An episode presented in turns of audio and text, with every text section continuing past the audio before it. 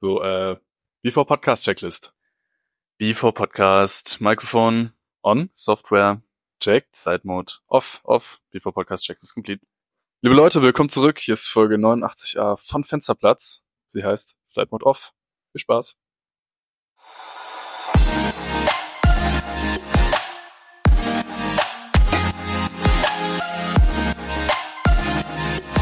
Thank you.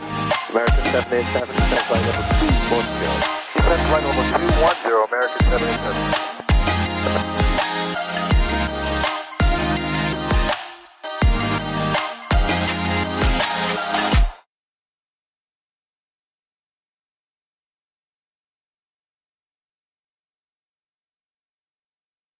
Ey, Flo, du musst aufwachen.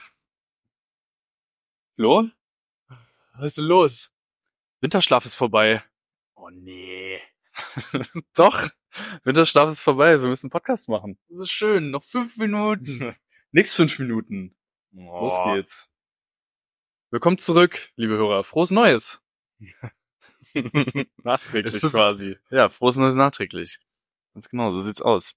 Frohes Neues auch dir, Felix. Wir haben ja lange nicht mehr miteinander gesprochen. Ja, quasi uns ewig nicht gehört. Ein Jahr ist es ja, quasi.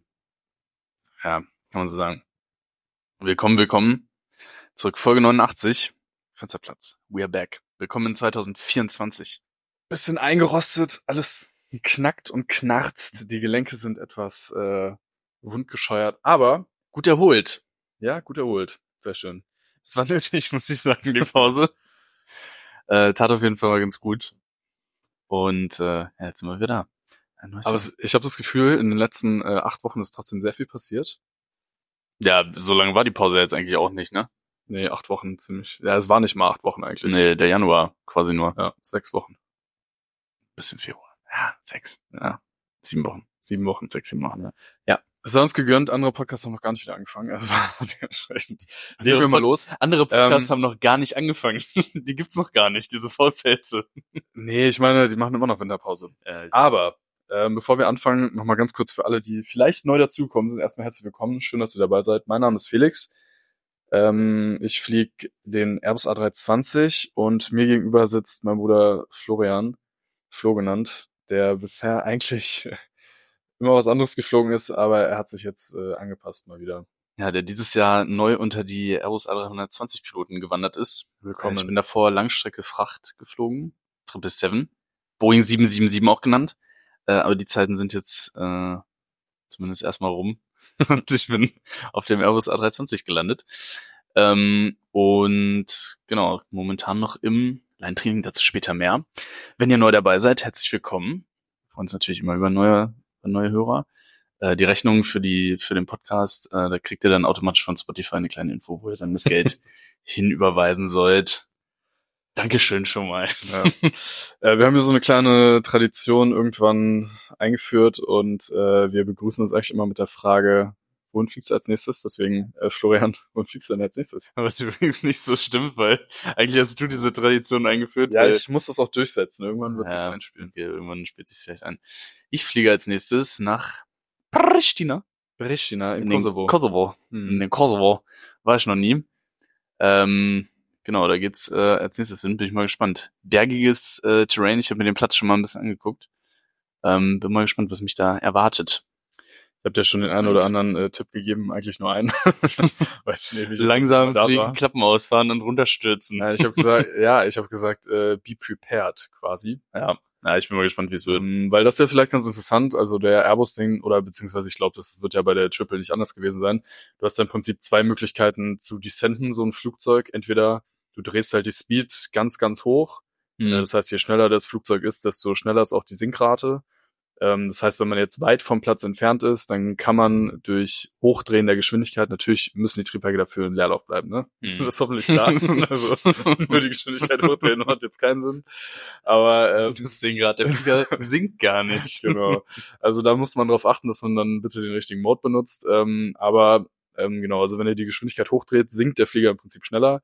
Ähm, die zweite Möglichkeit ist, dass man den Flieger im Prinzip so langsam macht, dass man äh, hoch auf Triebshilfen ausfahren kann, also die Klappen und die Vorflügel, die erhöhen den Widerstand und der Vorteil ist auch, dass man dann die äh, Bremsklappen, die Spoiler ähm, benutzen kann bei einer geringeren Geschwindigkeit und ja, das äh, bringt im Prinzip so viel Widerstand, dass der Flieger im Prinzip äh, auch stärker sinkt. Äh, zusätzlich könnte man dann auch noch das Fahrwerk ausfahren, was natürlich so viel Widerstand hat. Also theoretisch kannst du den Airbus wirklich in zwölf Meilen, glaube ich, aus 10.000 Fuß tatsächlich noch landen. Also es würde gehen, wenn du komplett alles ausgefahren hast. Mhm. Also zumindest Klappen 2 und Gear Down und Speedbrakes voll. Mhm.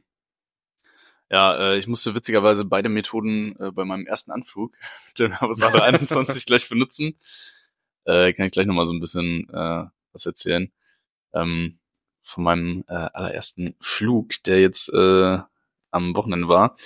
Äh, genau, aber danke für diesen äh, kleinen Einblick. Ja, mal gucken. Also Pristina auf jeden Fall ähm, ja, liegt in so einem, ja, kann man es so nennen, Teig ist jetzt ein bisschen übertrieben, ne? Ist jetzt nicht Ich glaube, Sarajevo, auf einer aber Seite, ne? also es ist auf einer Seite ist ein bisschen näher dran, das, äh, das Geländer. Man kann da ganz gut reinfliegen und so mal gucken. Also natürlich immer ganz schön, wenn da das Wetter ganz gut ist, dann kann man auch, ähm, ja, ein bisschen was sehen. Ist dann immer ein bisschen einfacher von den Bergen wegzubleiben, als wenn jetzt äh, natürlich Wolken sind. Da muss man da ein bisschen genauer hinschauen. Bin mal gespannt, freue mich auf jeden Fall drauf. Ähm, also neue Flugplätze, ich fliege die eigentlich immer ganz gerne an. Das ist mal was Neues. Sieht man mal wieder ein bisschen, bisschen was anderes. Mal gucken, wie es da so läuft. Ähm, das äh, ist mein Plan. Wie sieht's bei dir denn aus? Ja, ich bin am Sonntag ähm, wieder unterwegs mit Sky Babe, mit Steffi. ähm, ihr konntet äh, uns ja auch ähm, bewundern im Insta Live, das erste Mal, dass wir das gemacht haben, fast eine Stunde. Ihr hattet übrigens sehr schöne Krawatten. Ja, also mit Steffi war ich auch äh, Silvester unterwegs, da hatten wir so ein bisschen Party-Outfits an und äh, sie hat sich dann auch bereit erklärt, in Manchester noch ein Insta-Live zu machen, wo wir die eine oder andere Frage von euch ähm, beantwortet haben. Es kam auch ähm, so, das Feedback war sehr gut, also es kam gut an. Ähm, das heißt, vielleicht würden wir es äh, sogar eventuell nochmal machen. Die Folge, die wir jetzt aber aufnehmen, die kommt erst nächste Woche raus. Äh, dementsprechend ist die Tour dann schon wieder vorbei. Und ja, wir gucken mal, ob wir nochmal das live machen oder ob wir es vielleicht nochmal zu einem späteren Zeitpunkt machen. Weil es muss dann auch immer ein bisschen reinpassen ähm, in die Tour. Ähm, Kann die Steffi lieber mal hier mit dazu nehmen? ja, Zum können wir Podcast. machen. Ja. Genau, ja. Können wir echt mal machen. Ähm, aber dann würde ich vorher wahrscheinlich dann auch nochmal nach Fragen fragen. Ja, Genau. Ja, Fragen, Aber um die Frage wir jetzt auch erstmal erstmal- was Essen bestellen, schön Wein hier auftischen, Genau. das hat ja auch funktioniert, ne? Um die Frage äh, zu beantworten, wir fliegen als erstes nach Oslo. Oslo hin und her. Hm. Und dann nach Edinburgh in den Nightstop. Ist denn das Wetter im Moment in Oslo auch so bescheiden wie in Tromsø? Das Weiß weiß ich ich nicht, nicht. Das weiß ich nicht. Nee, das ist, glaube ich, ganz gut. Karbock und kalt, aber gut. Äh, sehr schön. Ja, klingt doch, äh, klingt doch gut. Edinburgh würde ich mir auch mal gerne angucken. Schon ganz nice. Ja, ist echt ganz schön, ist äh, wenig Zeit, aber ähm, ja, eigentlich eine ganz, ganz äh, gute Liebst du doch. Ganz Eine Arbeitstour. Eine Arbeitstour. Wie liebe du's ich, ja. liebst. Zweimal der Tat ist super. Lieben wir. Sehr gut. Ähm, ja, wir werden die äh, Folge jetzt auf jeden Fall mal nutzen und äh, ein bisschen was von unseren letzten äh, Wochen erzählen. Also wir haben jetzt keinen äh, konkreten Anlass sozusagen. Ähm, ich werde ein bisschen was über mein Type-Rating und über mein Line-Training jetzt erzählen. Und äh, genau, das wird jetzt so das Folgenthema sein. Äh, eine andere Tradition, die wir hier in unserem Podcast haben, ist äh, das Abkürzungen erraten. Vorbildlich wie ich bin, habe ich natürlich eine Abkürzung ausgesucht. Hast du eine? Ich habe eine. Ei. Bin gespannt, ob du die kennst. Äh, Ich kannte sie nicht, als ich mich jetzt nämlich auf meinen äh, ersten Zielflughafen, dem A321, vorbereitet habe. Und zwar äh, ist die Abkürzung TAA. Tango Alpha Alpha. Tango Alpha Alpha. Hm.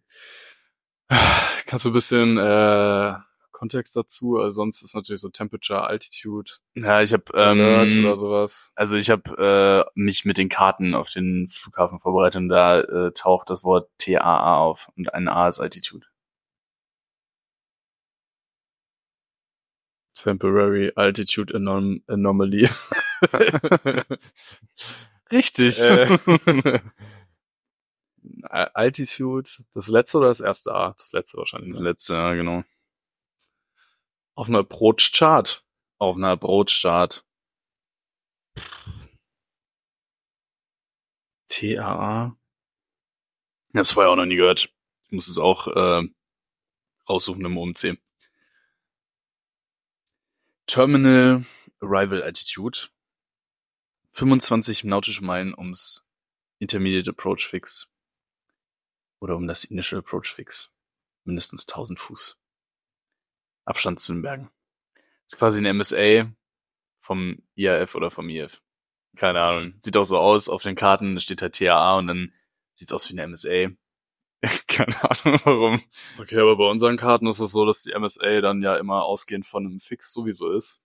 Ja, aber Es gibt auf den verschiedenen Karten dann einfach unterschiedliche Fixes für die MSA. Also es kann sein, dass du auf der aber vom Airport dann, ne?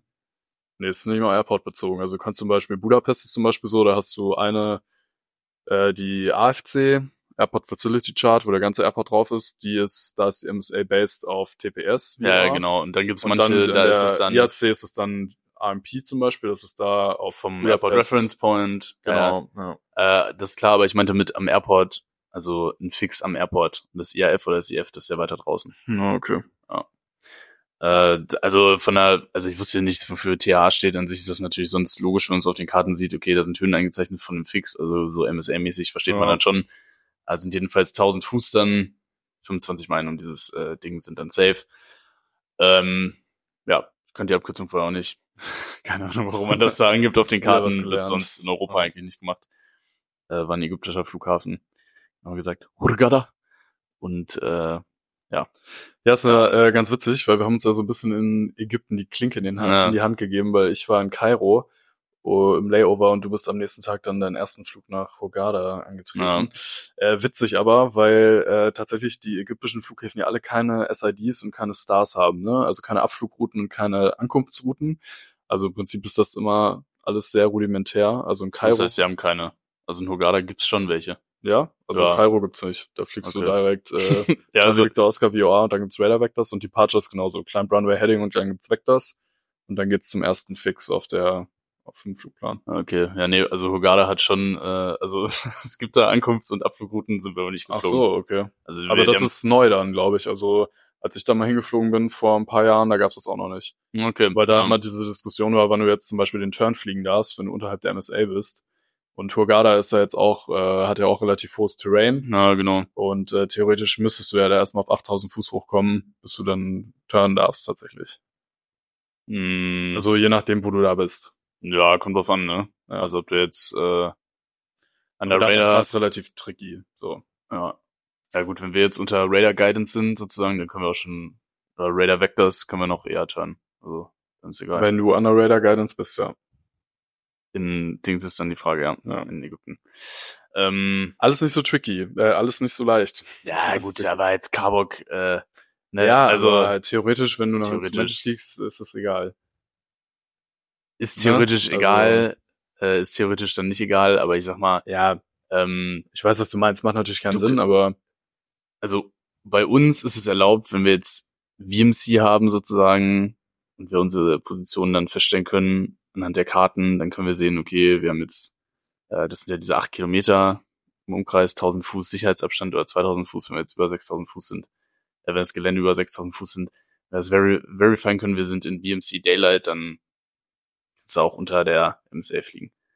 Aber da war es so, ähm, das war nicht ganz witzig. Wir sind dann irgendwie, ähm, wie war das? Eigentlich kriegt man ja vorm Abflug so eine äh, IFA-Clearance zu seinem Zielort.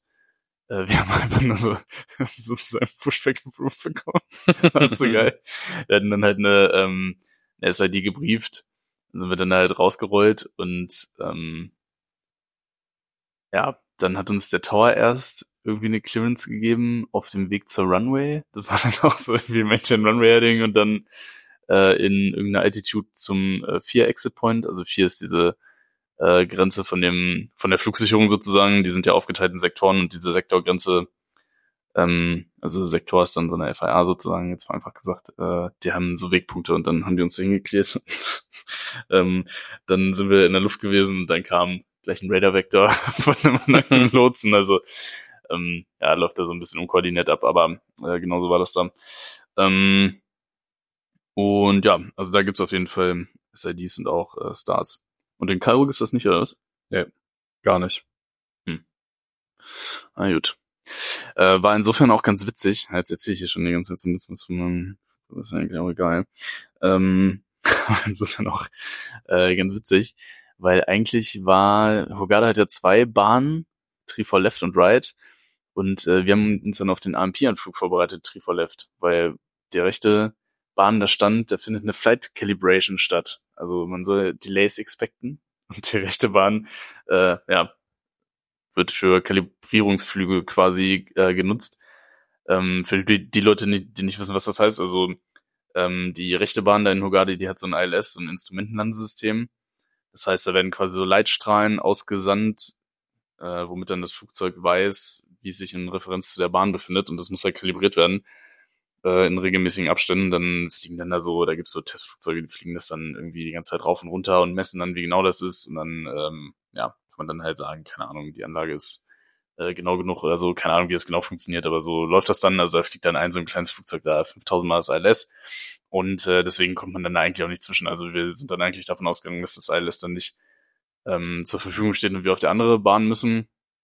Na, dann waren wir dann im Anflug und äh, dann gab's auf einmal ILS Tree for Ride, also da hat anscheinend doch keine Kalibrierung stattgefunden und äh, ja, dann ging es am Ende dann doch äh, ein bisschen schneller, als wir gedacht haben und äh, da muss ich dann halt auch ich dann erst die Speed äh, hochgedreht auf, äh, das freut mich natürlich immer, ist fast idle und dann 340 Knoten schön runtergescheppert. auf jeden Fall so geil.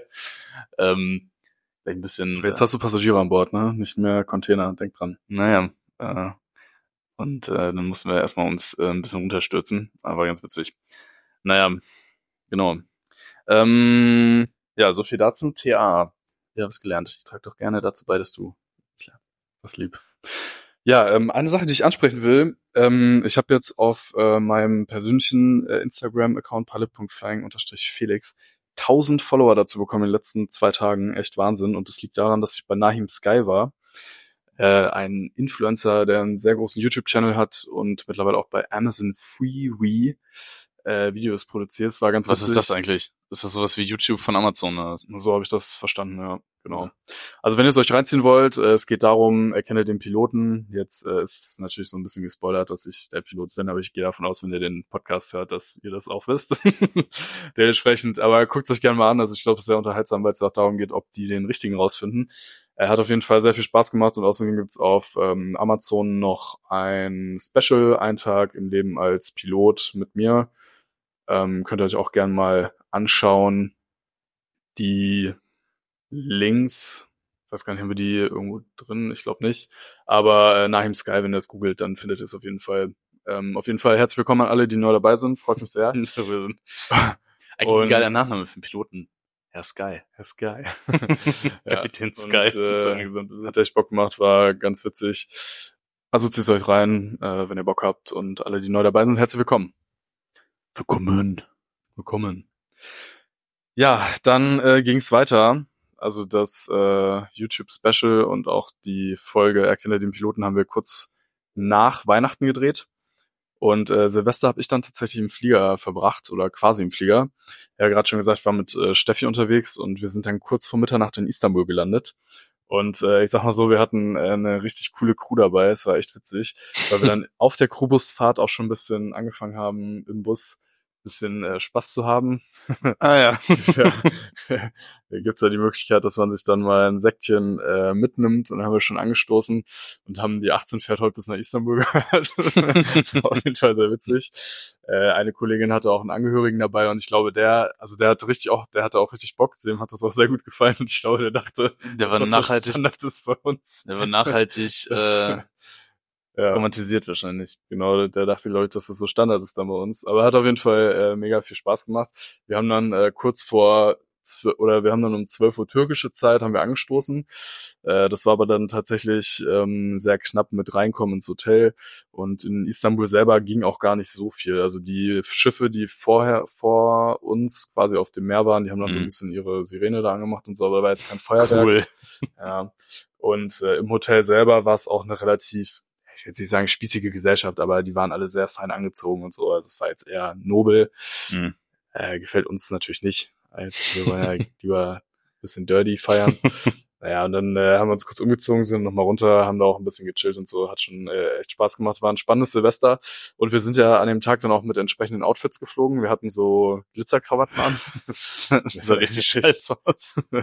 ja, sah jetzt nicht geil aus, aber war trotzdem irgendwie witzig. Ja, aber auf jeden Fall. Wir hatten witzig, auch ja. ähm, so Ballons. Äh, ich hatte so vorher so eine so eine 2 und eine 4 zum Aufpusten gekauft. Mhm. Hab die dann aufgepustet, als wir nach Istanbul geflogen sind. Wir haben die so in die erste Sitzreihe gepackt ähm, beim Einsteigen. Und irgendwann im Steigflug sind die dann einfach kaputt gegangen. Sind geplatzt. Dann. Das ist auch geil. Ähm, Ja, falls ihr euch jetzt wundert, jetzt fährt gerade unsere Kaffeemaschine runter. Die hat ihren Dienst jetzt äh, quittiert für heute. Ähm, ja, das ist auf jeden Fall zum Thema an Silvester. Irgendwie ist es so, während dieser Feiertage zu arbeiten. Ähm, tatsächlich irgendwie finde ich ähm, ganz cool, weil die Stimmung an Bord schon ein bisschen was anderes ist. Mhm. Wir alle sind dann irgendwie froh, wenn sie zu ihren Familien kommen und ähm, die Flüge sind irgendwie entspannt. Es ist wenig los und Na, Silvester würde mich jetzt auch nicht so stören, wenn ich da unterwegs bin. Was halt letztendlich ist, wenn du jetzt am ersten dann gleich irgendwie frühmorgens Chicken hast, das ist halt scheiße. Weil Ja, hast du, aber also wenn du vor den Tag nicht gearbeitet hast, weißt du, weil dann bist du gerade so, okay, ich habe eigentlich frei, aber ich kann eigentlich auch nichts machen, weil ich habe jetzt früh Check-in so. Also ja, das ist dir das jetzt so wichtig, da um Mitternacht anzustoßen?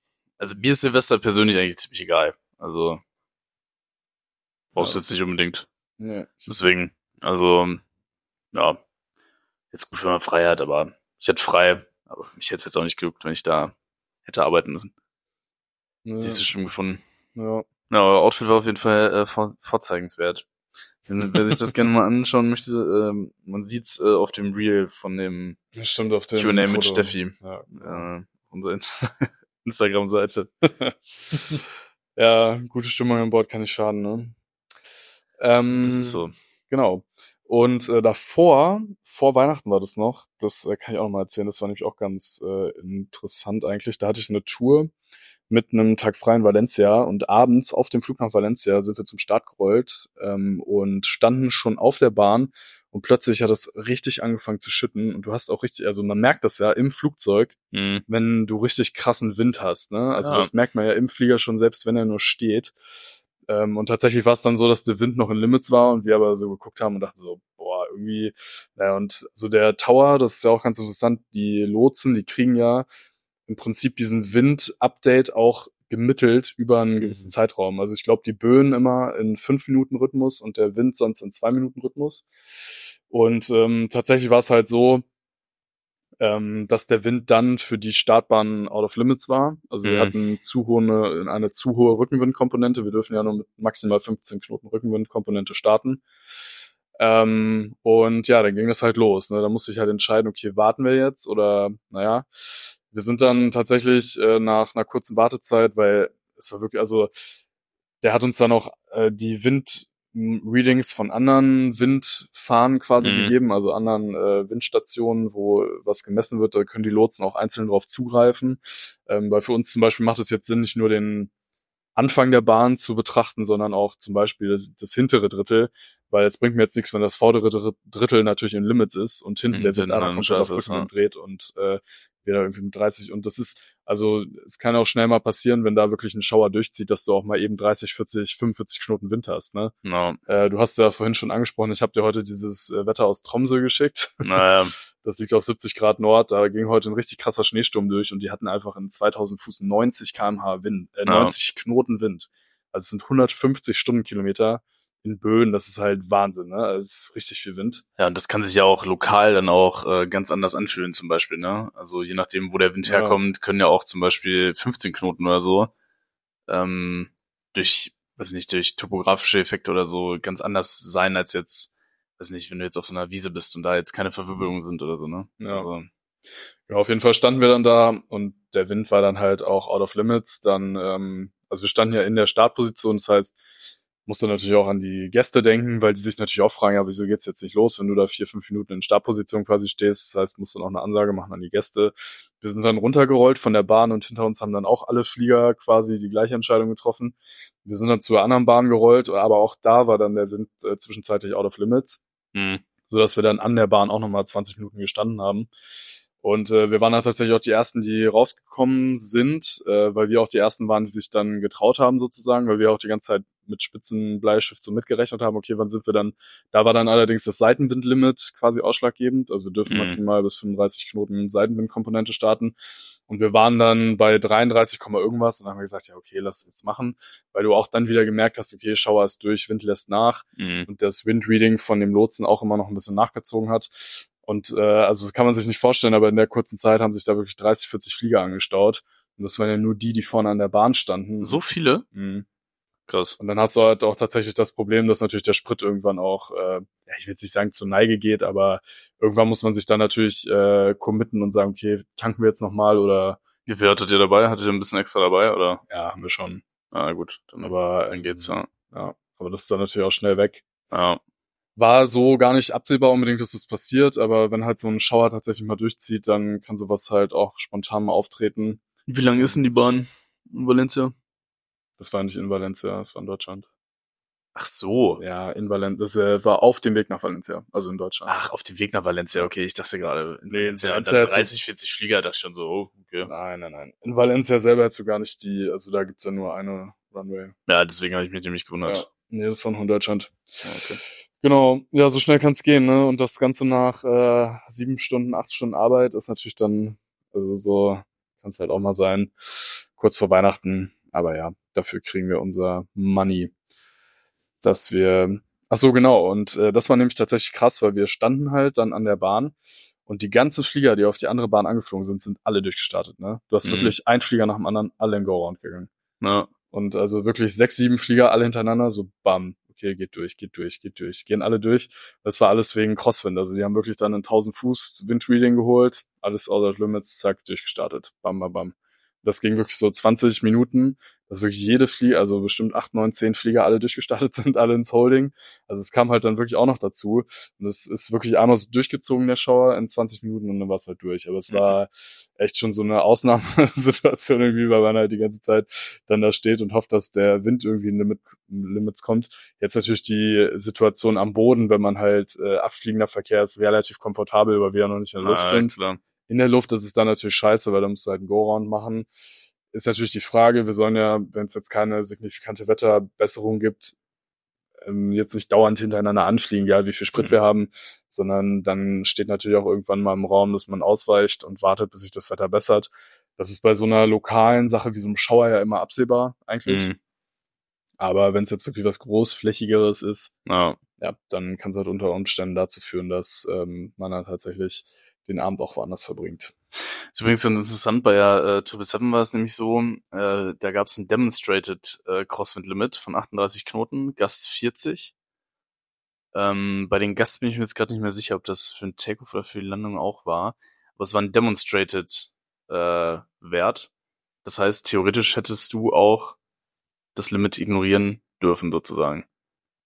Also jetzt auch bei über 38 Knoten hättest du anfliegen können, weil es ist kein Hard Limit, so wie keine Ahnung, was du gerade meintest, 15 Knoten Tailwind, ähm, das ist eine Crew-Entscheidung sozusagen, ob man das dann macht oder nicht. Ich sag mal, wenn, wenn Testpiloten bei, bei Boeing das Limit erflogen sind, wäre ich generell erstmal so geneigt, das hinzunehmen, würde sagen, ja, dann landen wir da heute nicht, aber äh, rein theoretisch wäre es, äh, also, keine Ahnung, Naja, ob es jetzt legal wäre, ne, keine Ahnung, wenn, wenn einem da jetzt irgendwer einen Strick draus drehen will, kann man das natürlich machen äh, denke ich im Nachhinein, aber rein theoretisch wäre es wohl legal auch, äh, weil es nur demonstrated war und kein Hard Limit, ähm, da auch anzufliegen. Aber ob man das dann machen will, ist eine andere Sache.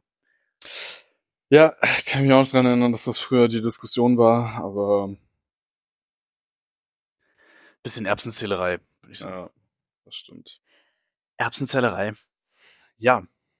Ähm, das äh, Wetter spielt auf jeden Fall äh, nicht nur in der realen Ops Jetzt grad. Und hier das Wetter. Nee. Das Wetter spielt ja auf jeden Fall nicht nur in der realen Ops eine Rolle, sondern äh, auch bei mir im Simulator. Äh, ich kann ja mal ein bisschen was von meinem äh, Januar erzählen, der nämlich pickepacke voll war. Viele Pickepacke Nachtschichten im Simulator, wenig freie Tage, viel Lernerei, wenn man frei hat. Der Januar war scheiße. also es war wirklich übelst stressig. Ähm, und äh, ist dann aber gut geendet, äh, nämlich mit ähm, ja, meinem ersten Flug, meinen ersten ACM-Flügen und so weiter, bla bla bla. Aber davor hatte ich noch den äh, sogenannten Skilltest und so. Der Skilltest, der äh, bildet quasi die, die Lizenzprüfung für den äh, neuen Flieger. Und zwar, ähm, ja, hatte ich bis äh, Mitte Januar noch ein paar Simulatoren. Kann sich das dann so vorstellen, dass äh, man pro Simulator-Session dann sozusagen äh, bestimmte Systeme hat, wo man sich dann äh, die Fehler dann mal so anschaut, die da so entstehen können. Dann zum Beispiel in Hydraulik, keine Ahnung, für ein Hydrauliksystem aus. Dann guckt man sich an, wie das äh, funktioniert, wie man damit fliegen kann und so. Äh, das läuft jetzt aber so ein bisschen auch unter dem Gesichtspunkt, ich sag mal so operationelle Entscheidungen, die man trifft, also die sind dann schon relativ ja, vorherzusehen. Also da ist jetzt nicht äh, große Crew Communication und sowas gefragt. Und wenn man dann diese ganzen Systeme einmal äh, sozusagen durch hat, dann äh, gibt's sogenannte Loft Sessions. Loft 1 bis 3. Loft steht für Line Orientated Flight Training. Ähm, und da sind dann wirklich drei Simulator-Sessions, äh, a vier Stunden, äh, die dann in einer realistischen Umgebung stattfinden. Ne? Also man hat dann quasi einen Flugplan, man weiß nicht so genau, welche Fehler kommen. Ähm, und bei der letzten Loft-Session ist dann auch so, dass da ein richtiger Kapitän dann dabei ist. Also ich war davor jetzt geplant mit ähm, einem anderen äh, neuen Airbusler sozusagen. Äh, in meinem Fall kam der auch direkt von der Flugschule, also sprich, der hatte auch keine Vorerfahrung. Also wir sind dann halt zu zweit äh, die ganze Zeit geflogen und einer hat dann den Kapitän gemimt, aber es ist natürlich was anderes, ob da jetzt ein richtiger Kapitän von der Linie sitzt oder ob äh, da so ein Hiopai wie wir halt äh, auf dem linken Sitz dann sitzt. und ähm, genau, der ähm, Schwerpunkt lag dann da so ein bisschen auf dieser Crew Communication, How to Handle Abnormals und ähm, auf operationellen Entscheidungen und dann halt eben äh, auch unter dem Thema Zeitdruck, also sprich die ähm, der Faktor Zeit, der hat halt äh, sich verändert von Loft 1, die jetzt nicht so zeitkritisch war, hin zu Loft 3, wo es dann halt um ein sehr zeitkritisches äh, Szenario ging. Hm man wusste halt nicht so richtig, äh, was da auf einen äh, zukam. Ähm, von dem letzten Loft kann ich ja mal so ein bisschen erzählen. Das war eigentlich so das Interessanteste. Also ähm, das ist dann nicht so, dass die Fehler dann so ähm, komplex jetzt waren. Also ich kann ja gleich auch noch was dazu sagen. Also ich finde so Dual Hydraulic oder Smoke oder so, das ist halt immer ätzend. Also so diese zeitkritischen Sachen. Ähm, und in dem Fall war es dann halt so, wir sind in Bremen gestartet. Wir wollten, ich weiß gar nicht, wohin fliegen wollten, nach Palma oder so, glaube ich. Und äh, in Bremen war... Ballermann? Am, am Ballermann zum Saufen. Und äh, in Bremen war äh, Cut 3 Wetter, No Decision Height, also äh, AVA 125 Meter, also unser absolutes Minimum an Sicht, äh, was wir haben für äh, die Landung.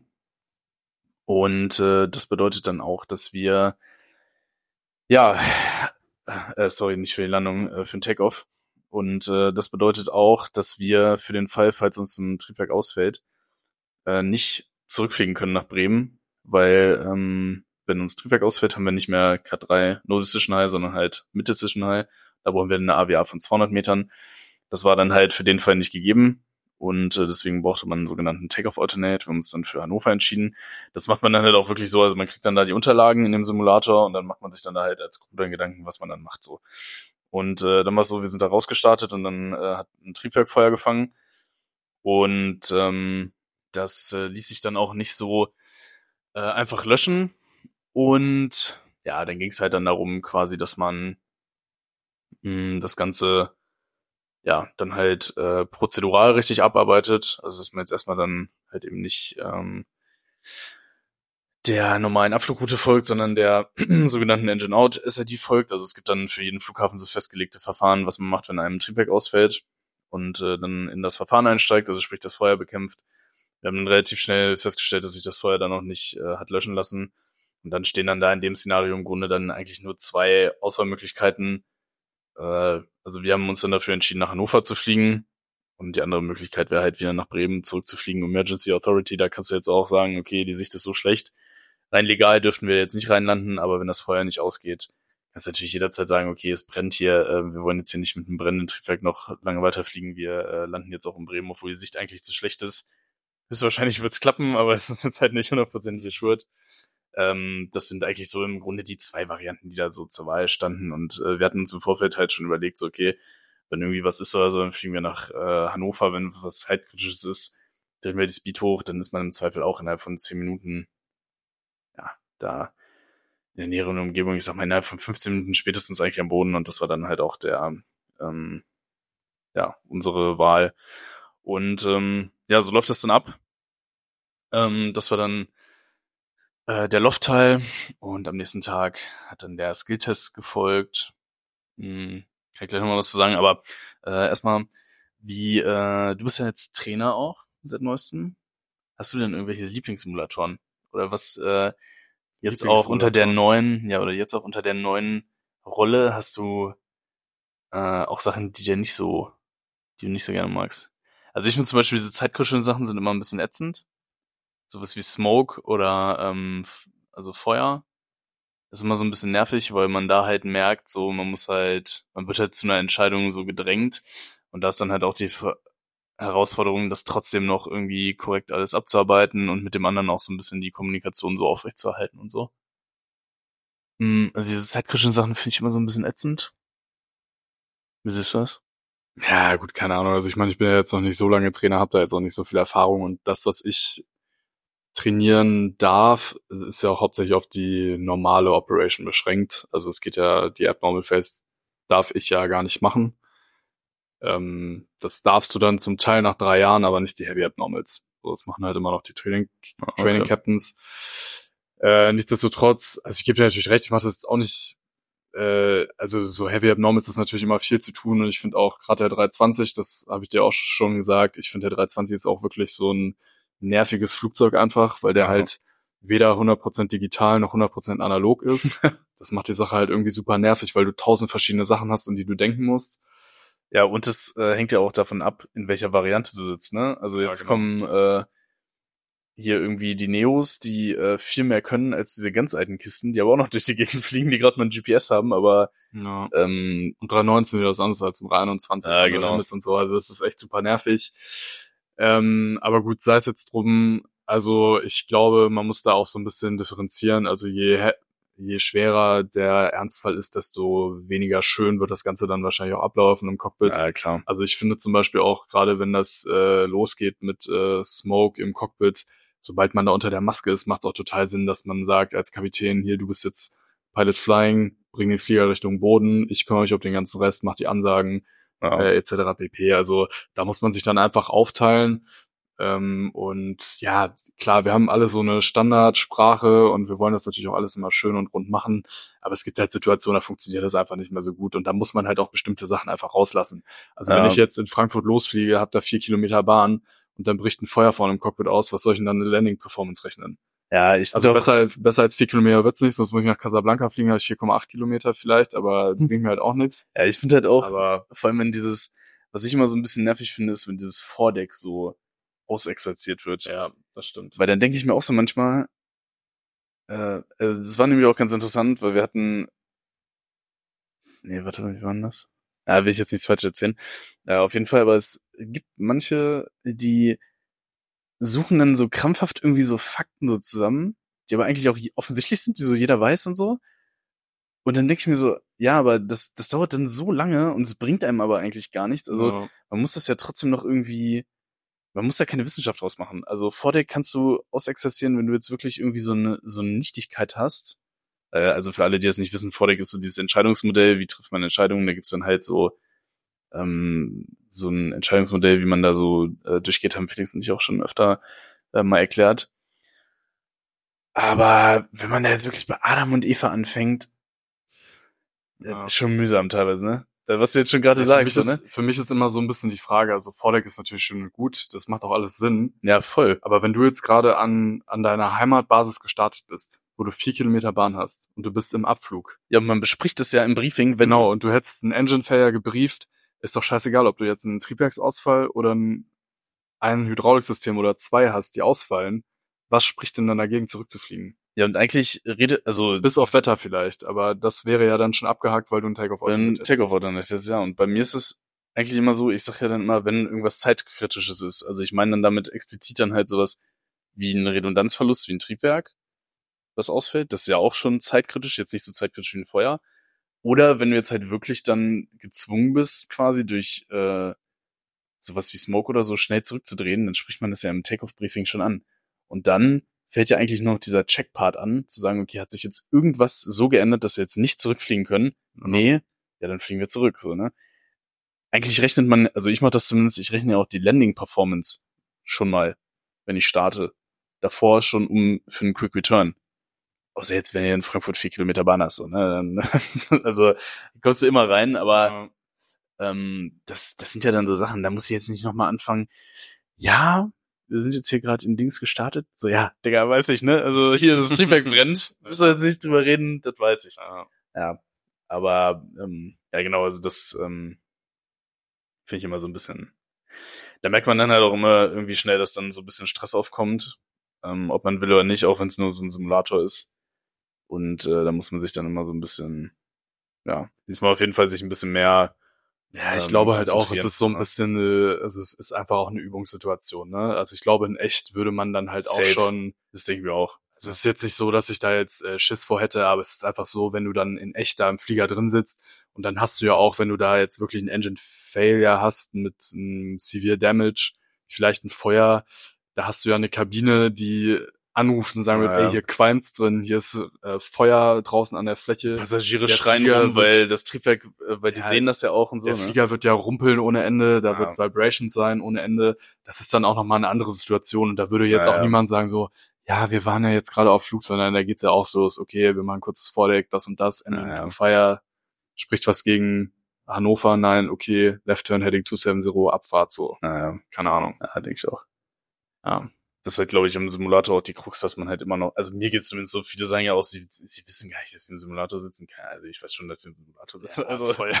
alleine, weil du, ich alleine, weil mir du schon so- kein Hemd anhast, sondern ein T-Shirt. Ja, ich denke mir auch schon oft dann so, ah, weiß ich nicht, dann ist man auch müde, ey. Wir hatten voll oft so diese Scheißschicht, so 23 bis 3 Uhr. Dann sitzt du da so und irgendwann hast du auch keinen Bock mehr, ey. Dann denke ich mir auch so, ja, komm, jetzt so mach halt, ey, ist doch scheißegal, so, ne? ja. Da muss man das ja auch dann nicht noch ausexerzieren bis ins, bis ins Letzte, so, keine Ahnung. Äh, ja, lief auf jeden Fall, ähm, aber alles äh, sehr gut durch und so. Ich hatte auch, äh, muss ich auch mal sagen, wirklich sehr, sehr gute Trainer. Das waren viele hier von der ehemaligen German Wings, die ähm, jetzt hier ausgelagert sind in diese CPG, in diese, ähm, weiß gar nicht, wie man das nennt, Personalgesellschaft sozusagen oder so, äh, wo einige jetzt darauf warten, dass sie ähm, zurückkehren dürfen zur Mutter oder halt irgendwie andere, anderweitig Verwendung finden. Ähm, und wirklich äh, sehr, sehr großes Know-how und so. Also hat mega Spaß gemacht. Fliegerisch. Also allein für dieses Type-Rating, ich habe fliegerisch so viel mitgenommen, so viel gelernt und so, hat sich das auf jeden Fall schon gelohnt, der, der Jobwechsel. Also war echt cool. Und genau, dann war halt noch der Skill-Test. Ähm, also wie gesagt, diese Abschlussprüfung sozusagen, wo man dann ähm, einmal auch so ein Loft-Szenario hat. Äh, das, das waren bei uns, äh, wie war denn das? Mit so einem Problem mit dem, mit dem Fahrwerk. Äh, und dann mussten wir mal durchstarten, weil dann noch irgendein Problem mit, mit der Pumpe vom Sprit irgendwie da, äh, dazu gekommen ist oder so.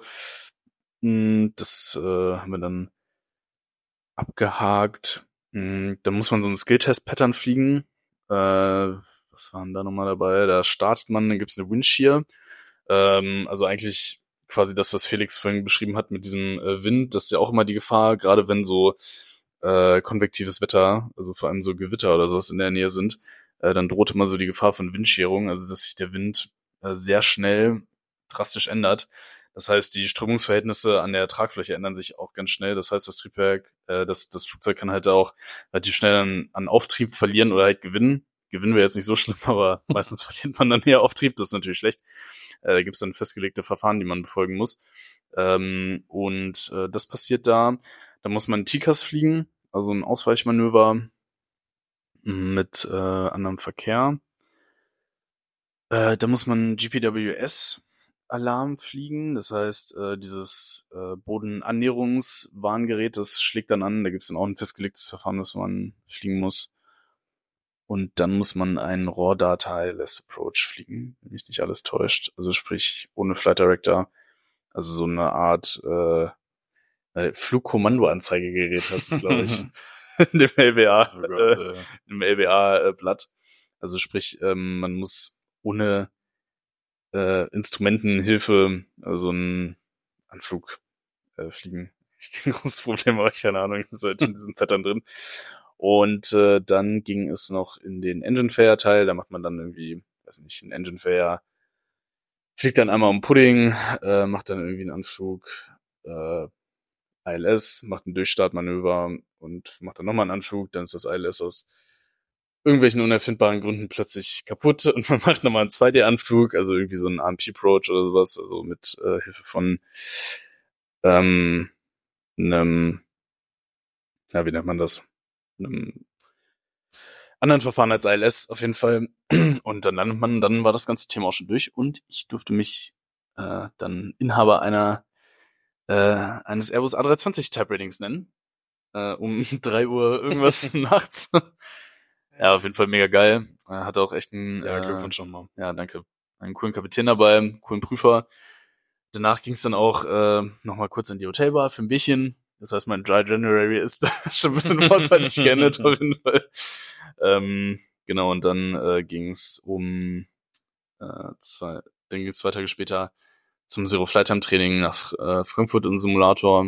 Ähm, Zero Flight Time Training, da muss man dann nochmal, ich weiß gar nicht wie viel, fünf oder sechs äh, Landungen machen im Simulator.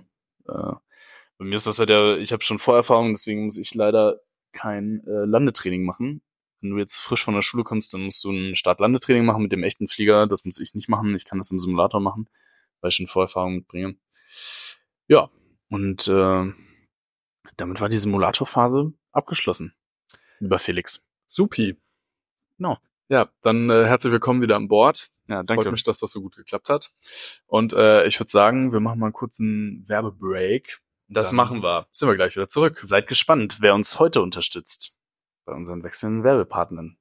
Wer wird es wohl sein? Bleibt dran.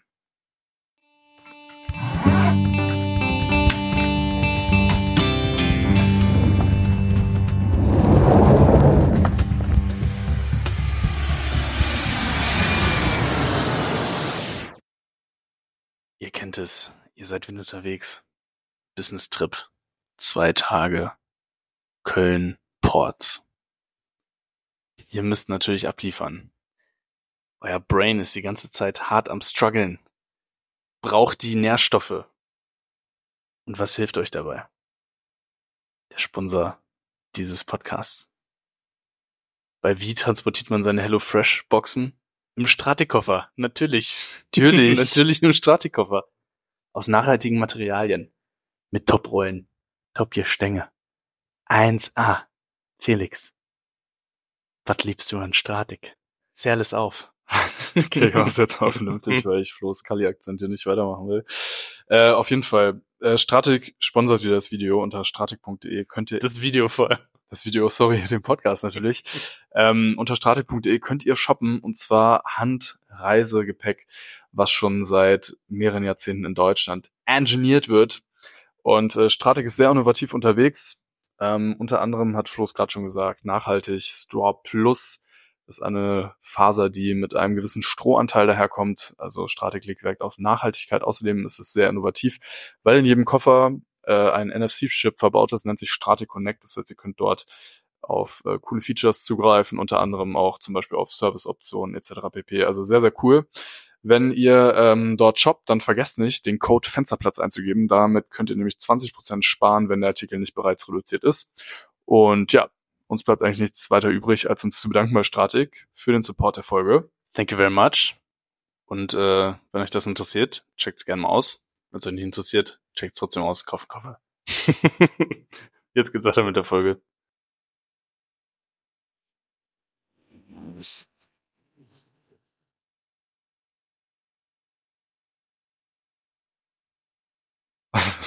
Willkommen zurück, liebe Leute.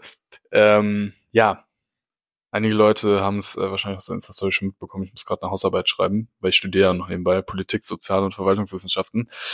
Und apropos Politik, ähm, nicht nur die Bauern protestieren, sondern auch die Airline-Branche ist in Aufruhr. Warum?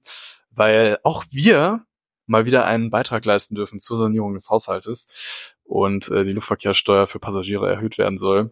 Deswegen, Florian, an dich die Frage, wie findest du das? Flo ist gerade das Mikro einfach weggeflogen. Alter, Richtig Action. ja, ich glaub, die Klammer ist kaputt gegangen, Flo. Nee, da ist, ähm, da ist nur so ein, äh, so eine, so eine, so eine Dings, so eine Metallfeder ist da rausgesprungen. Ah, die finde ich noch. ins Auge. Ah, die finde ich noch. Naja, hier bin ich wieder auf jeden Fall. Hallo Felix, hörst du mich? Test, dich. Test. Test, Test. Successful. Ja, ich finde das äh, nicht so gut. Wie im Moment äh, quasi eigentlich alles. Was wir, also, ja, man kann sich ja irgendwie aufregen in Deutschland. Wir gucken jetzt hier parallel, ob wir dieses Ding mal wiederfinden. Naja, ich schau gleich mal. Erzähl doch mal. Ähm, ja, ich finde das äh, auf jeden Fall nicht gut, weil, äh, wie sagt äh, ein mir sehr nahestehender Mensch immer, Deutschland hat kein Einnahmeproblem, sondern ein Ausgabenproblem. Und äh, ich würde diese Analyse teilen, deswegen, äh, ja, das ist natürlich völliger Schwachsinn, äh, vor allem so eine Luftverkehrssteuer auf deutscher Ebene einzuführen oder zu erhöhen oder was auch immer, der Abgaben einzuführen, die hauptsächlich deutsche Airlines betreffen, macht ja überhaupt gar keinen Sinn. Spricht man ja so nur seinen eigenen Standort. Äh, und das bei so einer mindestens europäisch, wenn nicht sogar global agierenden Branche. Deswegen, ja, finde ich kacke. Macht keinen Sinn. Ja, sehe ich genauso. Also besser kann man KLM und Air France und British Airways eigentlich nicht unterstützen. Äh, geschweige denn Türkisch oder Katar, die ja eh schon genug Unterstützung haben. Ähm, genau, also ich finde äh, tatsächlich auch, dass ähm, man auch sehen muss, dass äh, einfach ja der Luftverkehr so viele Aufgaben vor sich hat, was das klimaneutrale Fliegen angeht, dass man da auf jeden Fall nicht noch zusätzlich mit Steuern rangehen sollte, einfach weil es ja diese Steuer auch schon gibt. Und ähm, am Anfang gab es auch diese Diskussion zum Beispiel um äh, eine Einführung einer Kerosinsteuer. Ähm, ja, da hat man sich ja vor mehreren Jahrzehnten mal darauf geeinigt, dass der Luftverkehr halt so wichtig ist, dass es global nicht besteuert wird. Ähm, das heißt, das macht meiner Meinung nach auch gar keinen Sinn. Ja, es bleibt auf jeden Fall spannend. Also die politische Situation in Deutschland, glaube ich, ähm, das wird in den nächsten Tagen dann wahrscheinlich auch deutlich werden wird von vielen Unternehmern als nicht mehr wirklich rosig angesehen und äh, ich glaube, wir können das alle teilen. Wir sind ja auch alles normale Arbeitnehmer, jetzt haben Piloten ja ein ganz gutes Gehalt, aber wenn ich halt, und es gibt ja auf YouTube zum Beispiel auch so Formate, lohnt sich das, wo halt bestimmte mhm. ähm, ja, Leute dann einfach mal bei ihrer Arbeit begleitet werden und die auch mal offenlegen, was sie so verdienen. Wenn jetzt jemand irgendwie 30.000 Euro brutto im Jahr bekommt und äh, trotzdem irgendwie 30 Prozent Steuern zahlt, das funktioniert halt nicht mehr, ne? Also ja schon mal gesagt, letztendlich der Weg aus Armut und so weiter ist eigentlich der Weg über Vermögensaufbau. Die Deutschen sind nach, ich glaube, also es gibt noch ein Land, was hinter uns ist, tatsächlich die Leute, die am ja. wenigsten Vermögen aufbauen. Und ja, also wir brauchen auf jeden Fall riesengroße Reformen. Das fängt jetzt nicht nur bei der Luftverkehrssteuer an. Ähm, ja, also ich bin mal gespannt. Ich glaube, dass äh, bei vielen Politikern der Ernst der Lage vielleicht auch noch nicht so richtig angekommen ist. Aber es ist ja tatsächlich so, dass mittlerweile diese Mittelschicht, die sogenannte, ähm, schrumpft, beziehungsweise die sich auch schon so vorkommen, als wenn sie quasi armutsbedroht sind. Ja, wobei das Unternehmen natürlich auch so eine hohe Abgabenlast haben. Also man muss es ja. ja, wenn man sein Bruttogehalt anguckt, ähm, und die Abgaben, die bezahlt werden, das ist ja letztendlich das, was die Unternehmen auch erstmal erwirtschaften müssen. Mhm. Und also da sind wir, glaube ich, schon auf dem Holzweg hier in Deutschland. Ich bin mal gespannt. Ja, es ist halt trotzdem irgendwie äh, so ein bisschen unfair, finde ich, wenn man das jetzt alles so der jetzigen Regierung zuschreibt. Ja, das stimmt. Das ist 16 Jahre auch gar nicht. Das ist 16 Jahre nichts passiert einfach, ne? Also diese ganzen Sachen jetzt zum Beispiel, ey, wenn äh, einer meiner besten Freunde, der ist Lehrer, ey, wenn der erzählt, was in den Schulen abgeht, ne, das ist krass. Da ist auch wirklich seit, also seitdem wir zur Schule gegangen sind, ist da nichts ja. passiert, gar nichts. Also es ist der absolute Wahnsinn. Echt ein Armutszeugnis. Ähm, da muss dringend irgendwie was passieren. Im Land der Dichter und Denker. Ja. Florian, naja. ich gucke hier die ganze Zeit auf diese komischen Blumen, die du mitgebracht hast. Wie heißen die Schnabelblume? nee. Es sieht echt aus wie ein Schnabel. Paradiesvogelblumen sind das, Junge. Ja, die müsst ihr eigentlich auf jeden Fall mal in die Story packen, ey. Ja, die sehen so wild aus. Die sehen echt aus wie, die sehen echt aus wie Vögel. Willst du, willst du Blumen kaufen? ja, da sind wir doch schon bei deinen ACM-Flügen. Ja, genau. Genau. So, und zwar. Mach die mal so anders, dass sie nicht alle in eine Richtung zeigen. Ja, will ich doch. Das ist so ein Vogelschwarm, ey. Das, richtig, das sieht richtig scheiße aus. Sieht ein bisschen spooky aus sogar, ne? Die sehen halt aus wie Vögel. Ja, voll krass. Und Felix, wo gibt's diese Blumen? Auf den Azoren. Ganz genau. Äh, genau, kommen wir zum Thema ACM. Felix, die Abkürzung ACM. Wofür steht das? Additional Crew Member. Was macht man da? Gar nichts. Ganz genau, und ist körperlich anwesend. Ja. Simulator geht's mit den sogenannten ACM-Touren weiter. Ganz entspannt mal reinkommen in das in das ganze Thema. Mhm. Ähm, ja, man fliegt dann da als dritter Mann sozusagen im Cockpit mit äh, oder Frau ähm, und äh, guckt sich das Ganze dann mal an, wie die Kollegen das so machen äh, weil neben den Fliegen, was man ja zu dem Zeitpunkt dann äh, können sollte, kommen ja noch ganz viele andere Sachen dazu. In meinem Fall jetzt zum Beispiel äh, das Kabinenbriefing, was ich ja noch nie vorher mitgemacht habe, dann äh, die ganze Ops, also wie geht man hin, wo trifft man sich, wann trifft man sich, äh, wo kriegt man noch einen, einen Pudding für einen Flug vorher und einen Kaffee. Ähm, wo geht man lang, wo ist was, wen ruft man an, wie bestellt man Sprit, welche Unterlagen gibt's überhaupt, wo findet man was und so. Das kann man sich alles nochmal äh, in nicht operationeller Verantwortung angucken auf äh, vier ACM-Flügen. Man da auf dem Jumpseat sitzt im Cockpit. Und äh, ja, je nachdem, wie man das jetzt hier gestaltet, kann man da auch schon mal so ein bisschen was selber machen, so vielleicht mal funken oder ähm, ja, am Boden dann schon mal den Bordcomputer füttern und so. Ähm, da gibt's ja auch je nach Airline so ein paar spezielle Verfahren. Was essen die so, Bordcomputer? Bits und Bytes. am, liebsten, Mm. am liebsten Bits mit Bytesoße. Pretzel Bites? Und äh, genau, das stand bei mir an. Wo sind wir denn hingeflogen? Wir sind geflogen nach La Palma und nach Madeira. Madeira, wo äh, eben genannte Paradies, ich glaube Paradiesvogelblumen heißen die. Wie heißen die auf Portugiesisch? Ich weiß ja nicht mal, wie die auf Deutsch heißen. Ich kenne die, die Bezeichnung nicht. Na, auf jeden Fall, ähm, die sind in Deutschland auf jeden Fall so teuer. Also die kann man hier, äh, glaube ich, für 10 Euro verkaufen. Die kosten da 1,20, 1,50 oder so. Ja, warum stehen die da noch bei uns? Naja, wie schön sind. Ich meine Freunde mitgebracht, hallo. die sie jetzt hier gelassen hat. Ja, sie heißt übrigens Paradiesvogelblume. Ah, siehst du? Strelizien. Pack die mal in die, pack die mal in die Story. 99 Euro? Na, darum. DK was? Im Topf gewachsen, 15 Liter. 99 Euro. Ja, okay, die sieht aber noch mal ein bisschen fanziger aus. What? Eine Strelizie ist das. Ja, lass uns mal ein paar Dinge. Strelitzia reginae. Genau, packen wir äh, nochmal in die Story. Fensterplatz unterstrich Podcast bei Instagram. Kann man das, äh, kann man sich die Zugnahmen nochmal anschauen. Äh, genau, da ging es auf jeden Fall hin. Äh, ich hatte zweimal denselben Co-Piloten dabei, äh, ein Trainings-First Officer. Äh, mega cooler Typ, kannte sich richtig gut aus. Das sind Ähm, mit dem sehr coole Typen, muss ich sagen. Hä? Das sind sehr coole Typen, muss ich sagen. äh, mit dem äh, war ich zwei Tage unterwegs und der Kapitän hat gewechselt. Äh, das waren auch beides in dem Fall äh, Ausbilder. Und ja, war äh, einfach mega cool, endlich mal wieder im Cockpit zu sitzen, dann auch mal eine Kabine dabei zu haben. Auch mega nette Leute, also wirklich, muss ich sagen, mit Kabine fliegen ist nochmal was ganz anderes, als wenn man da irgendwie zu zweit oder zu dritt in so einem Frachter sitzt. Ähm, weil, ja, man unterschätzt es ja ähm, auch mal ganz leicht, wenn man nicht aus der Branche ist, weil man denkt ja immer dann so, okay, äh, Kabine, das sind irgendwie so Leute, die einem da Kaffee servieren, aber so ist das halt nicht, ne? Also äh, ganz davon abgesehen, dass die halt für die Sicherheit an Bord verantwortlich sind, sind das halt auch meistens Leute, die noch irgendwie was nebenbei machen oder so, die einfach äh, auch mega zugewandt sind, mega freundlich und so. Es macht einfach Spaß, wenn da so coole Leute dabei sind. Also die Crews waren immer äh, auch echt cool.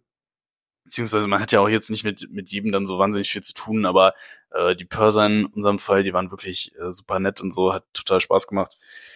Und ähm, ja, war auch einfach wieder cool im Cockpit zu sitzen. Eine andere Operation jetzt, also die Zielflugplätze, die wir jetzt hatten, äh, fliegerisch natürlich äh, eher auf der anspruchsvollen Seite, vor allem Madeira halt, ne, darf nicht jeder landen. Äh, ihr kennt das ja wahrscheinlich, die ähm, die äh, Videos jetzt letztens ist der Flight Radar 24 auch bei dem äh, Pascal mitgeflogen hier Aeronews Germany ähm, nach Madeira.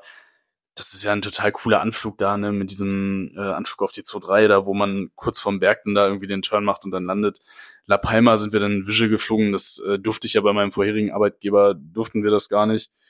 Ähm, oder war, war gar nicht möglich eigentlich bei dem, bei dem Netzwerk da, was wir da geflogen sind und dann, ähm, ja, weiß ich nicht, macht der Kapitän da irgendwie alles aus in ein paar tausend Fuß und fliegt einfach auf den Platz zu und baut sich das in Anflug zurecht.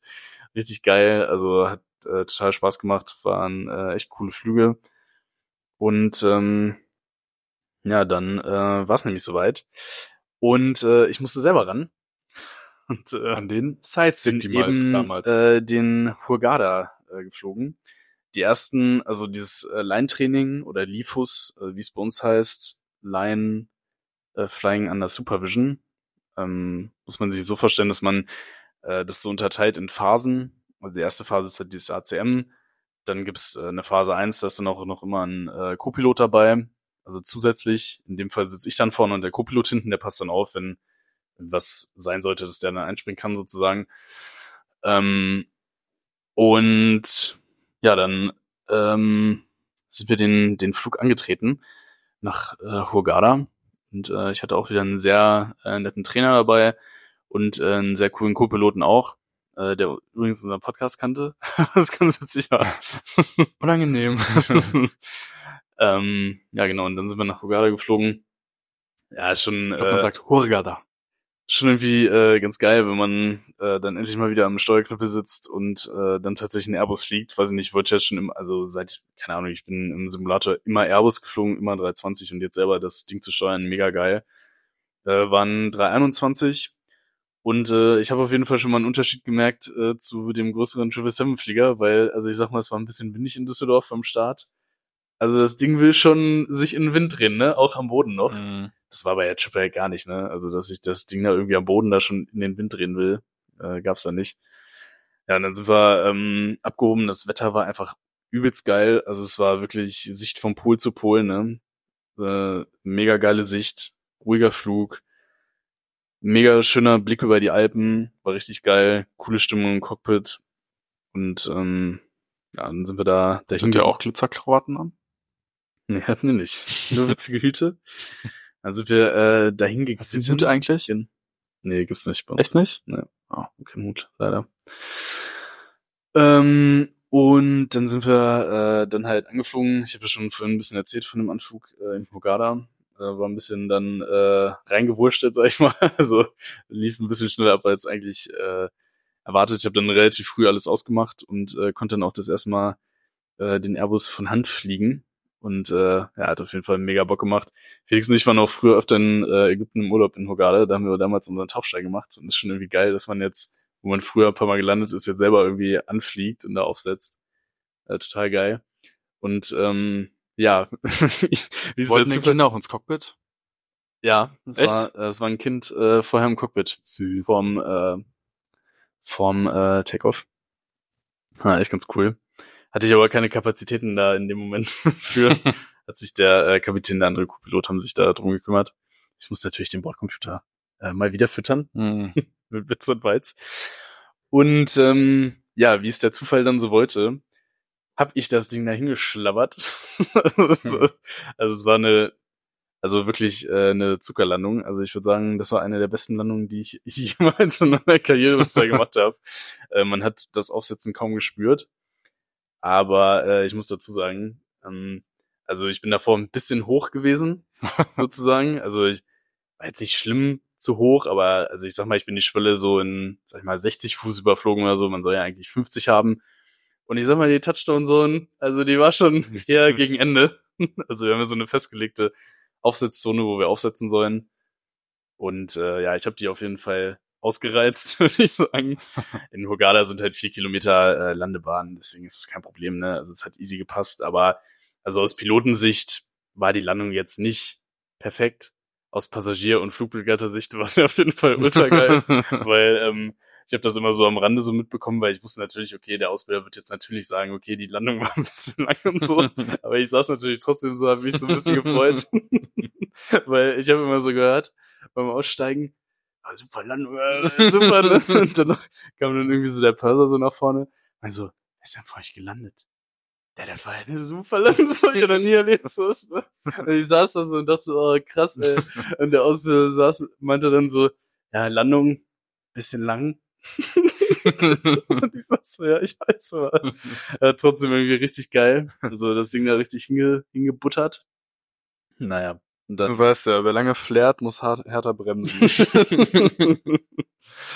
naja, und dann, ähm, Hat der Kapitän noch mal nach Sinkflug gefragt? Auf einmal? Do you want to ask me for low? Die wird erst verloren. Das ist geil. Nee, ja, so schlimm war es nicht. Also ich bin, ich bin noch nicht lang geflärt, aber ich war einfach so ein Stück zu hoch halt davor.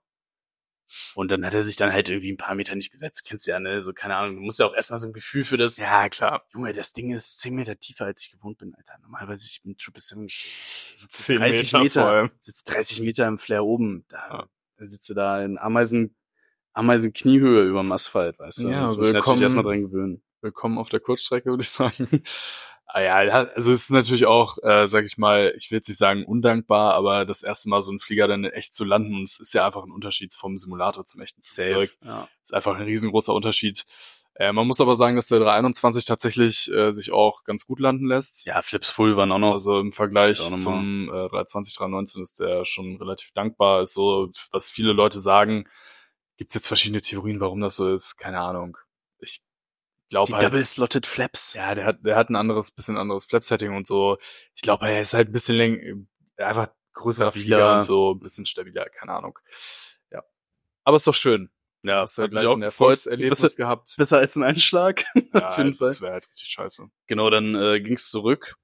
Mm, Und auf dem Rückweg wurden dann auch schon die ersten Line-Topics abgehakt. Also man muss sich das so vorstellen, es gibt äh, je nach Phase gibt's so ähm, Topics, die man äh, bespricht. Also es läuft dann so ab, zum Beispiel, ich sag jetzt mal, äh, Thema äh, Rapid Decompression, also sprich ein äh, schneller Druckabfall in der Kabine.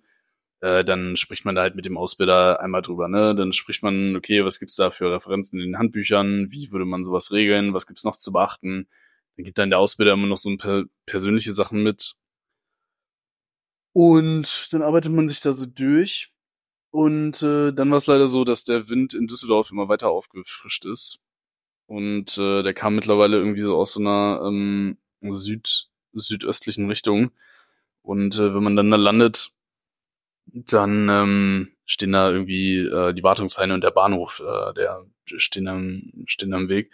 Und äh, das führt dann irgendwie dann wohl dazu, dass das äh, so ein bisschen ruppiger wird und so. Und äh, deswegen haben wir uns dann dafür entschieden, dass äh, der Kapitän dann den Anflug durchführt, ähm, weil halt dieses Limit für unerfahrene äh, das war halt überschritten vom Seitenwind. Und das hat dann dafür ge dazu geführt, dass ich dann zwar einen Takeoff in äh, Hogada gemacht habe, aber in Düsseldorf dann nicht mehr landen äh, durfte. Das heißt, der Kapitän war dann Pilot Flying, ich war Pilot Monitoring für den Anflug.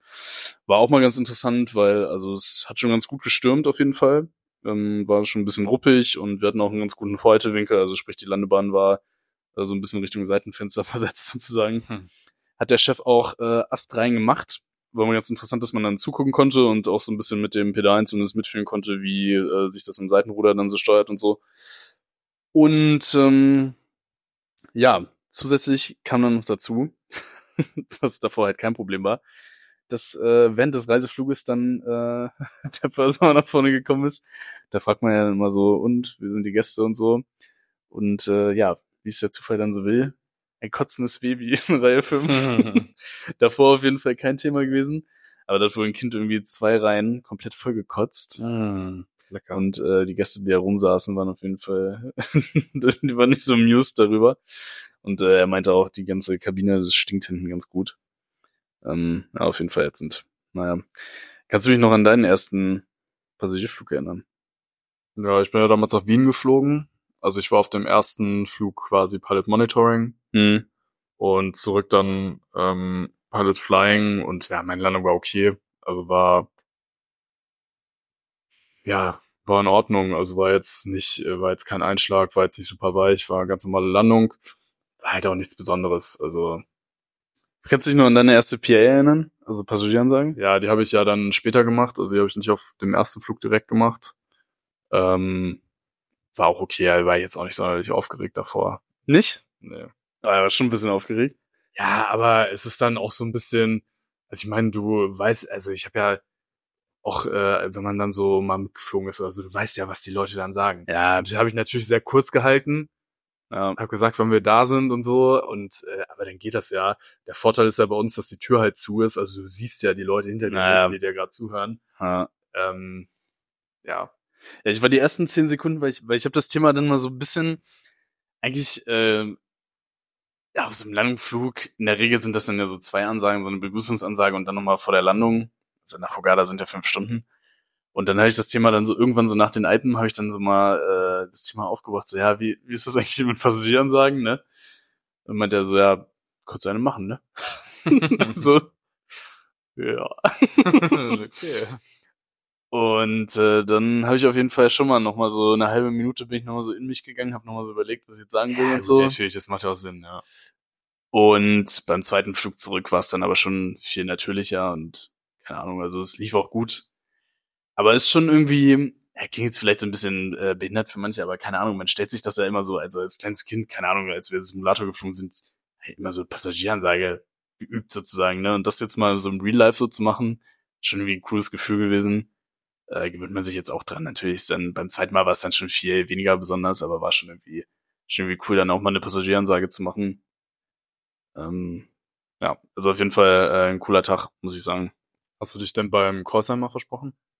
Nee, ist mir äh, nur einmal im Simulator passiert. Ach krass. Ähm, aber sonst gar nicht. Nee. Ja, sehr gut. Ja, bisher geht's. Ich glaube, das ist eher so eine Sache, wenn man dann so ein bisschen, äh, wenn es dann nicht mehr so neu ist und man dann so ein bisschen unkonzentrierter wird, ich glaube, dann passiert sowas eher. Kann sein. Ich habe mich bei meinem vorherigen Arbeitgeber ich mich auch schon mal im Kursheim verschwunden. Das war richtig peinlich. Da habe ich vielleicht aus Versehen äh, mit, einem, mit einer anderen Fluggesellschaft Oder das ist so richtig peinlich, ey. Ja, passiert. Naja. Also witzig. Ja, genau, das war mein äh, Einstand auf dem Airbus. Also auf jeden Fall insgesamt ein echt cooler Tag. Ich hoffe, so geht's weiter, äh, wenn das Line-Training so weitergeht. Der Dienstplan ist jetzt raus bis zu meinem Final Line-Check. Nee, ist nicht raus, aber ist äh, jetzt geplant. Ich gehe auch mal auf, davon aus, dass das jetzt größtenteils so bleiben wird. Äh, ist das auf jeden Fall Zucker bis Ende März. Und äh, wenn da alles gut läuft, bin ich dann Ende März ausgecheckt da. 320-Pilot. Das hoffe ich natürlich. Bis dann ist weiterhin noch viel zu lernen. Es ist wirklich eine Menge, was man wissen muss. Oder zumindest, weiß nicht, also ich habe da jetzt schon relativ hohe Ansprüche auch auf mich, äh, an mich. Äh, das ist schon, ja, man muss schon viel wissen. Also Airbus ist auf jeden Fall deutlich komplexer als die 777, so viel kann man schon mal sagen. Ähm, genau, so sieht's aus. Ja, tippitoppi. Tippitoppi. Apropos Ägypten, äh, ich war bei den Pyramiden hat schon erzählt, und die Sphinx habe ich mir angeguckt. Das war echt ganz cool. Sah auf den Fotos so ein bisschen unspektakulär aus. Ja, sehr ist klein. Tatsächlich, ist es tatsächlich auch. Das ist ja mittlerweile am Stadtrand von Kairo. Äh, Großraum. Kannst du jetzt daneben so eine Mietwohnung kaufen, ne? äh, Kairo hat äh, über 25 Millionen Einwohner. Das ist echt Wahnsinn, wie riesig das ist. Ähm, aber ganz cool. Und es ist das einzige der sieben Weltwunder der Antike, was tatsächlich noch erhalten ist. Echt? Ja. Wie? Und dann waren wir Was war denn das noch? Weißt du das? die sieben Weltwunder der Antike. Ja, Nee, muss jetzt auch nachgucken. Also Wikipedia-Wissen, ne? Also okay. Äh, ich google das mal ganz kurz in der Zeit. Auf jeden Fall äh, waren wir danach noch ähm, im Nationalmuseum für ägyptische Zivilisation. Und äh, das war auch ganz cool. Da konnte man sich 200, äh, 22 Mumien angucken. Unter anderem auch äh, Ramses 1 bis 10. äh, ist echt krass. Also die liegen da halt und äh, sind dreieinhalbtausend Jahre alt, ne? Crazy. ist schon crazy. Mhm. Also sehen trotzdem besser aus als du, wenn du verkatert aufstehst. Das ist korrekt. das ist korrekt. Also die Hautqualität ist auf jeden Fall besser, ja. Ja. Aber die sind ja auch eingecremt worden bis zum Ende. Vom Feinsten mit Aloe Vera bestimmt. Alles, ja. Also die sieben Weltwunder der Antike. Die Pyramide von Gizeh, die Zeus-Statue des Phidias, der Artemis-Tempel, Grabmal von Mausolos, die hängenden Gärten von Babylon, Kolos von Rhodos und der Leuchtturm von Pharos. Hm. gibt's wohl leider nicht mehr. Also Klingt die so nicht so spektakulär irgendwie. Nur die Pyramiden von Gizeh. Die gibt's Ja. noch. Aber würdest du es empfehlen? Ja, doch, also muss man sich auf jeden Fall nochmal angucken. Also ich würde jetzt, äh, wenn ich das nächste Mal in Kairo bin, würde ich tatsächlich nicht nochmal hinfahren. Ähm, aber wir waren mit so einem Guide unterwegs und äh, der hat äh, erzählt, also man kann da in Kairo noch ganz viele andere coole Sachen machen. Hm.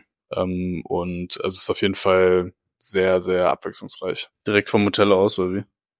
Ja, genau, wir sind im Hotel abgeholt worden und dann angefahren. Gibt's äh, in Ägypten eigentlich dann irgendwie was typisch Ägyptisches so zu essen oder so? Also bieten die einem da irgendwie, wenn man da so an Pyramiden ist, irgendwie was an oder so? Da ist das auch mehr oder Mm, weniger so also unser- und Hummus. Ja, genau. Also eigentlich arabische Küche, so war das Ah, jetzt okay. da. Also wir haben an so einem Falafelstand angehalten, weil unser Guide meinte, dass das mega geil ist. Und es war wirklich, also es war nur so ein ganz dünn ausgerolltes Fladenbrot, Falafel, aber unnormal lecker. Also überhaupt nicht so, normalerweise sind die ja so ein bisschen dröge, Hm. aber die waren richtig juicy und haben richtig geil geschmeckt. Und da war nur so ganz leicht noch Tahini draufgestrichen. Ah, das ist geil. Und das hat mega gut geschmeckt. Ähm, aber sonst tatsächlich äh, so arabische Küche. Also Baba Ganoush, Hummus, Fladenbrot, so ein Zeug. Nachtisch Toblerone. Mega lecker. Liebe ich.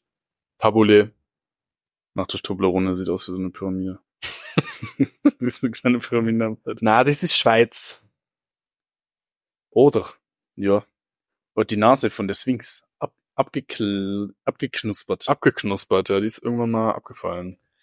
Na gut, Felix, was haben wir denn noch auf unserem schlauen Zettel hier? Wir haben gar nichts mehr auf 15 labern wir jetzt schon. schlauen wir müssen jetzt hier noch, wir müssen jetzt noch ein paar Sachen anteasern. Genau, jetzt geht's nämlich los hier. Also erstmal, vielen, vielen Dank an alle, die äh, Kalender bestellt haben. Ähm, wir konnten tatsächlich unsere Spenden auch wahrmachen. Wir haben an drei verschiedene Sachen gespendet. Einmal nämlich an Cargo Human Care, an die Deutsche Krebshilfe und das dritte war UNICEF, glaube ich, ne? Ja. Genau. Also drei Sachen, an die wir gespendet haben. Ähm, also dafür vielen, vielen Dank. Wir hoffen natürlich, euch gefallen die Kalender auch. Also schreibt uns gerne mal Feedback, wie ihr es findet und äh, ob die bei euch gut ankommen, ob ihr sie schön findet. Darauf aufbauend habt ihr jetzt auch die Möglichkeit, bei uns im Shop äh, Bilder, Printouts zu bestellen zum Beispiel als so Leinwände, also die Fotos aus dem Kalender teilweise als Leinwand zu bestellen. Ähm, den Link dazu findet ihr bei uns auf Instagram, Fensterplatz-Podcast und wenn ihr da auf den Linktree klickt unter Fensterplatz Shop, da findet ihr die ähm, verschiedenen Produkte, die ihr bestellen könnt, falls ihr da Bock zu habt. Yes, und äh, dann möchten wir noch ganz kurz äh, zwei Events anteasern. Ähm, bei dem einen ist noch nicht so ganz klar, ob wir da sind. Du Also bist, ich bin auf jeden du bist Fall da. wahrscheinlich da. Ähm, am 23. Februar äh, wird in Zusammenarbeit mit dem äh, Sebastian, der uns hier vor ähm, ein paar Wochen schon im Interview ein bisschen was zu seiner Arbeit als ähm, Versicherungsberater erzählt hat, ähm, in Frankfurt ein Dinner stattfinden. Was heißt Dinner? Also so ein Come-Together sozusagen, wo es äh, lecker was zu essen gibt. Ähm, Drei schön, schön was zu trinken und ähm, genau, dann äh, ist das so eine Infoveranstaltung, wo es dann um Geldanlage geht, um Versicherungen, also Loss of License für Piloten. Ähm, das Ganze ist ähm, ja nicht mit irgendeinem Zwang oder sowas verbunden, also da kann man sich einfach anmelden. Äh, Felix wird auf jeden Fall da sein. Ich gucke, ob ich es einrichten kann. Und äh, ja, wie gesagt, das Ganze am 23. Februar in Frankfurt. Ähm, wir haben euch den Link zur Anmeldung auch in unseren Linktree in Instagram reingepackt. Einfach draufklicken, wenn ihr Bock habt, äh, ja, anmelden. Dabei sein. Genau, die Teilnehmerzahl ist limitiert, ich meine auf fünf. Das weiß ich jetzt nicht genau. Aber fünf kommt mir wenig vor. Dann gibt's noch ein Save the Date für euch und zwar den 14. April. Äh, wir hatten ja schon mal so ein bisschen angeteasert, dass wir vorhaben, mal so ein Live-Podcast-Event zu machen äh, an einem Flugsimulator. Äh, das Ganze wird jetzt also stattfinden am 14. April 2024 in Bensheim. Das ist südlich von Frankfurt. Äh, so eine halbe Stunde Autofahrt. Wir sind gerade noch dabei, ähm, dafür die Vorbereitung zu treffen, weil wir natürlich äh, auch da eine begrenzte Teilnehmerzahl haben und äh, wir das natürlich auch administrativ alles ein bisschen vorbereiten müssen. Aber wenn ihr Bock habt, dabei zu sein, ähm, dann bitte noch nicht schreiben, aber ihr könnt euch auf jeden Fall schon mal den 14. April ähm, freihalten. Und genau, wir haben schon gesagt, also limitierte Plätze.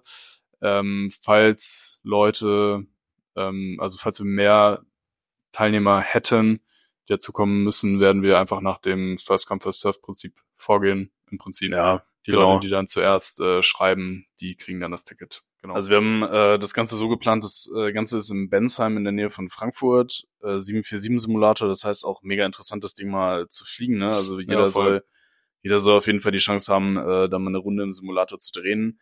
Und dann müssen wir uns das mal so ein bisschen überlegen, wie, wie wir das dann gestalten. Also Felix und ich, wir haben uns auf jeden Fall überlegt, so eine Art Q&A dann da zu machen, ne? also das dann auch aufzunehmen. Mm, Und ja, also wir werden dann da halt quasi den ganzen Nachmittag und Abend dann zur Verfügung stehen für Gespräche und so, ne? Ähm, Ja. Dass man da irgendwie äh, mit uns auch mal persönlich so ein bisschen schnacken kann und so, wäre für uns natürlich auch mal cool. Dann sehen wir mal, wer uns so äh, folgt digital und das Ganze übertragen wir dann mal ins äh, Real Life sozusagen. Ihr könnt ein bisschen 747 fliegen, äh, wir können uns einfach so ein bisschen äh, unterhalten und ja, das wäre so der Plan. Kosten werden sich auch äh, in Grenzen halten. Also ähm, für so einen Simulatorflug muss man eigentlich äh, immer sehr, sehr viel Kohle bezahlen. Das Ganze ist jetzt relativ kurz, aber ja, mit so einem Event gepaart, deswegen lohnt sich das dann schon, denke ich. Äh, das Ganze dann am 14. April 2024 wäre auf jeden Fall cool, wenn ihr dabei seid. Äh, wie Felix schon gesagt hat, äh, ihr könnt euch das Datum gerne schon mal aufschreiben. Wir sind da jetzt noch in den finalen Planungen. Wir müssen dann natürlich auch gucken, irgendwie äh, Dienstpläne und so weiter. Das ist immer gar nicht so einfach. Aber das äh, soll schon passen, ne? Richtig. Ansonsten, meine Liste ist leer. Felix. Meine Liste ist auch leer. Genau, Flo hat schon gesagt, wir würden uns äh, freuen, wenn ihr kommt und wir euch mal kennenlernen äh, dürfen. ansonsten bleibt mir nur noch ähm, zu sagen, vielen Dank fürs Zuhören und ähm, ja, bis in zwei Wochen hoffentlich bei Fensterplatz. Ich sage auch, vielen Dank fürs Zuhören und dann Felix, After Podcast Checklist. Komplett. Ciao. Tschüss.